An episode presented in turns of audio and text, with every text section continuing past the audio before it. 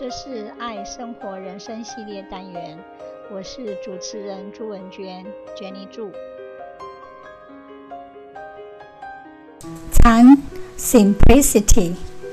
We each have one amazing body that help us to enjoy the beauties of life. Our bodies allowed us to run, jump, skip, or even sit. So it's very important that we respect our body. We can help nurture this respect in children, beginning with teaching them to describe and understand all the wonderful features of their body. When we know about each body part and its purpose, we can build a deeper appreciation, resulting in better care and treatment of our body parts. They all have varying responsibilities, and we have a responsibility too a responsibility to take care of it so that it can take care of us. For me, life is an interesting adventure worth living. I enjoy every bit of my life and enjoy things around me such as beautiful landscape, budding flowers, green scenery, wonders of science seen in different forms, marvels of city life, the leisure of free time, etc. Though much of my daily life is routine based, yet the variety and diversity of daily existence make my daily life an exciting adventure. My day begins at 5:30 a.m. My mother wakes me up with a hot cup of tea. After sipping the hot tea, I do jogging for half an hour on the terrace of my house, along with my elder brother. After the jogging, I brush my teeth and get ready for my study, which continues undisturbed up to my breakfast. A man went to the Buddhist monastery for a silent retreat. After he finished, he felt better, calmer, stronger, but something was missing. The teacher said he could talk to one of the monks before he left. The man thought for a while, then asked, How do you find peace? The monk said, I say yes to everything that happens. I say yes. When the man returned home, he was enlightened. Most of our pain, most of our suffering comes from resistance to what is, life is. And when we resist what life is, we suffer. When we say yes to life, surrender to life, and say, Okay, what should I be now?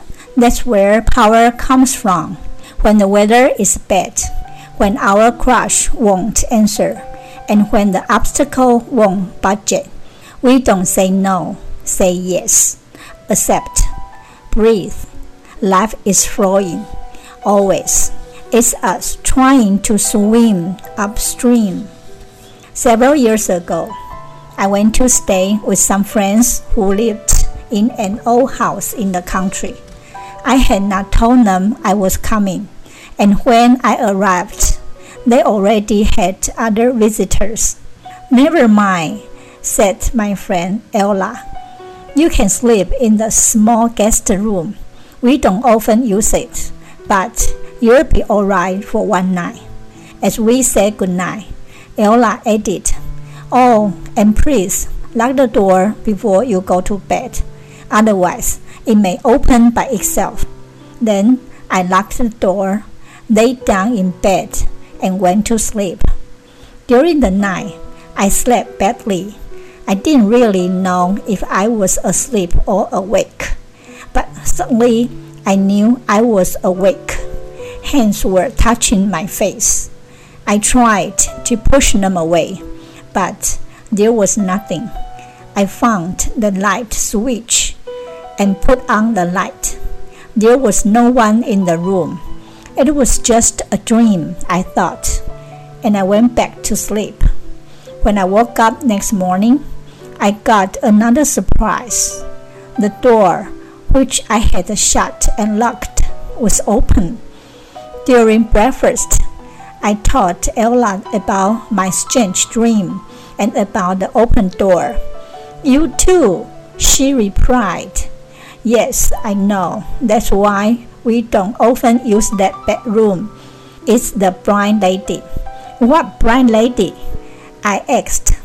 Well, you see, many years ago, the people who lived here had a daughter who was blind. That was her bedroom. She died when she was about 30, and since then, she has kept coming back to her room. She always feels the sheets before getting into bed. Several visitors have had the same experience, but she was a lovely girl. She has never hurt anyone. I felt the skin on the back of my neck go cold. Since then, I have always believed in ghosts. Thanks for listening. Bye bye. 这是爱生活人生系列单元，我是主持人朱文娟娟妮祝，希望你会喜欢这次的节目，我们下次见，拜拜。